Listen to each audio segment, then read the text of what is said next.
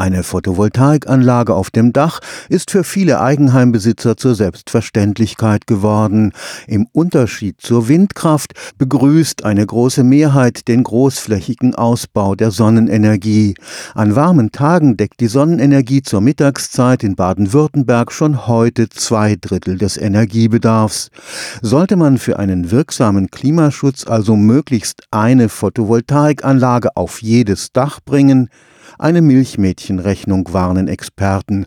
Wollte man die vorhandene Kapazität verdoppeln, müsste man gewaltige Energiemengen zur Herstellung der Solarzellen aufwenden. Entsprechend hoch wäre der Ausstoß an klimaschädlichem CO2. Schuld ist das Silizium, die Basis fast aller heute verbauten Solarzellen. Die Herstellung von Silizium-Solarzellen ist sehr energieaufwendig. Das wird aus Granulaten hergestellt, aus Sanden. Und diese Sande müssen aufbereitet werden, um sie sehr rein zur Verfügung zu haben. Und diese Aufreinigung, die bedarf eines hohen Energieaufwands. Und diese Granulate werden aufgeschmolzen und dann zu einem Kristall gezogen. Und dieser wird dann wieder auseinandergeschnitten und in Solarzellen eingebaut. Tobias Leonard gehört zum Forschungsteam Organische Photovoltaik am Karlsruher Institut für Technologie.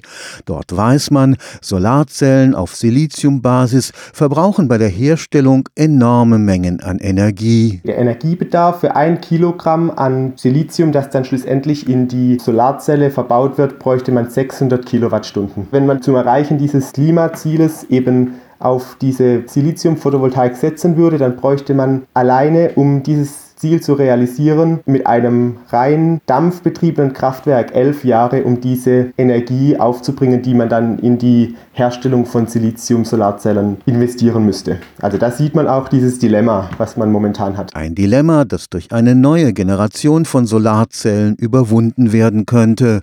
Organische Photovoltaik ist das Zauberwort. Diese Solarzellen sind schlicht aus Plastik. Nicht jedes Plastik funktioniert in dieser Weise, dass man damit Licht gewinnt gewinnen kann. Aber diese Polymerketten werden miteinander zusammengemischt und die haben die Fähigkeit, halbleitend zu sein. Das heißt, sie können ein Licht absorbieren und dann in Ladungsträger umwandeln. Solarzellen auf der Basis von Plastik brauchen sehr viel weniger Energie zur Herstellung. Bräuchte man jetzt für Siliziumzellen einen Betrieb von Monaten oder Jahren, damit die Energie, die die Solarzelle erzeugt, wieder hereingeholt wird, so liegt sie bei der organischen Photovoltaik bei wenigen Wochen bzw. ein, zwei Monate. Die neuen Solarzellen haben gerade mal die Dicke vom Tausendstel eines Haardurchmessers. Das heißt, man ist auch in der Menge der Materialien sehr, sehr effizient. Man braucht wenig Materialien, um diese Solarzellen herzustellen. Leider liegt die Effizienz der organischen Photovoltaik im Augenblick nur bei 10 Prozent. Das ist schon noch ein bisschen geringer als jetzt bei Silizium-Solarzellen. Man darf die Anwendung aber auch nicht vergessen. Silizium kann man auf Hausdächern installieren. Die organische Photovoltaik bietet sich an, dass man sie zum Beispiel in Fassaden integriert, also großflächig aufbringt. Man hat die Möglichkeit, die Materialien durchzustimmen, damit sie auch transparent werden oder zumindest halbtransparent. Man könnte sie deshalb auch in Glasfassaden integrieren. Also die Anwendungen an sich sind unterschiedlich. Das heißt nicht, dass die organische Photovoltaik die Silizium-Solarzellen ersetzt, sondern ergänzt. Stefan Fuchs, Karlsruher Institut für Technologie.